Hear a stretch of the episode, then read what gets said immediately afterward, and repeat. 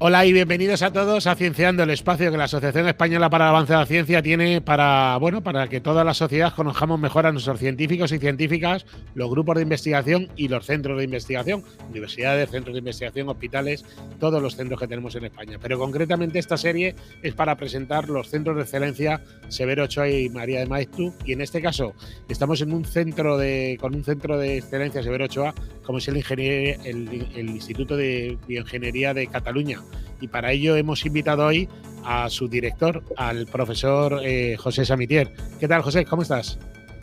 Muy bien, encantado de estar con vosotros hoy. Pues muchísimas gracias por estar y porque lo que queremos es que nos cuentes justamente el centro. Por favor, cuéntanos qué es el IBEC. El IBEC es un centro de investigación que nació en diciembre de 2005, ahora hemos hecho 15 años, y que se dedica a la ciencia de frontera entre lo que son las ciencias básicas, la física, la química, la biología, juntamente con la ingeniería, para afrontar problemas relacionados con la salud. Siempre os pregunto un poco a todos las, direcciones de los centros. Tenéis muchas líneas de investigación muy potentes, sois eh, centros muy punteros, muy grandes. ¿Me podrías resumir las principales líneas de investigación que hacéis en el IBEC?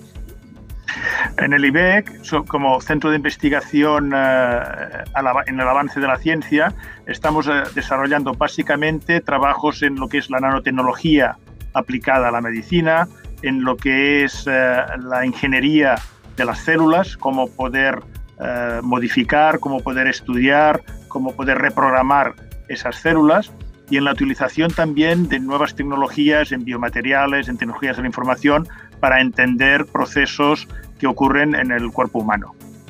Entre todos los resultados que tenéis, que son muchos, están publicados en las mejores revistas internacionales, pero nos interesaría desde un punto de vista de ciudadanos, de la calle, ¿no? Al final, lo que hacéis en los laboratorios, ¿me podías poner algún ejemplo de algún, de algún avance científico que está ya en la calle, que ha sido transferido, que está utilizándose por alguna empresa? Eh, en, el instituto hemos desarrollado muchos eh, avances, podríamos decir, que han tenido una repercusión muy importante en lo que sería el desarrollo de nuevas terapias o en el eh, desarrollo de nuevos, incluso de nuevos fármacos para, para tratar diferentes uh, dolencias o diferentes uh, enfermedades. Uh, por decirlo, digamos, de forma simple, una de las cosas que nos dedicamos es a estudiar la regeneración. cuando un tejido, cuando un órgano está dañado, cómo podemos conseguir reparar ese daño en el caso, por ejemplo, del corazón, cuando ha habido un infarto.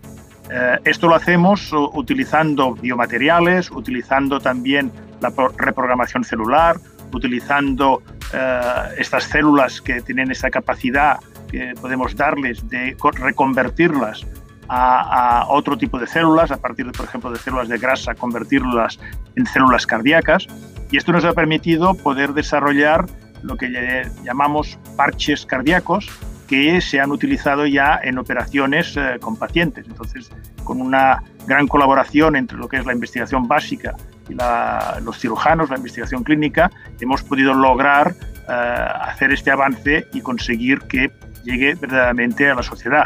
Pero aparte de esto, estamos eh, trabajando en nuevos fármacos activados, por ejemplo, por, con luz o en el desarrollo de organoides, que son eh, estructuras que tienen capacidades como de nuestros órganos, de riñón, de hígado, de intestino, y que nos sirven como modelos para poder analizar y poder estudiar nuevos fármacos.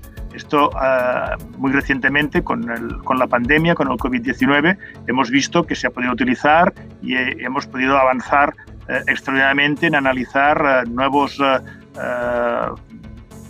fármacos, nuevos medicamentos que puedan luchar, en este caso, contra, contra el virus de la pandemia.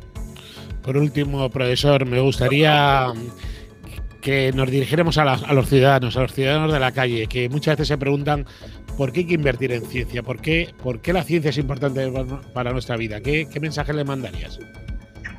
La ciencia es importante porque realmente eh, es la única forma que tenemos para avanzar en el conocimiento de afrontar los retos que tenemos, los retos eh, de sostenibilidad, los retos en energía, los retos en salud.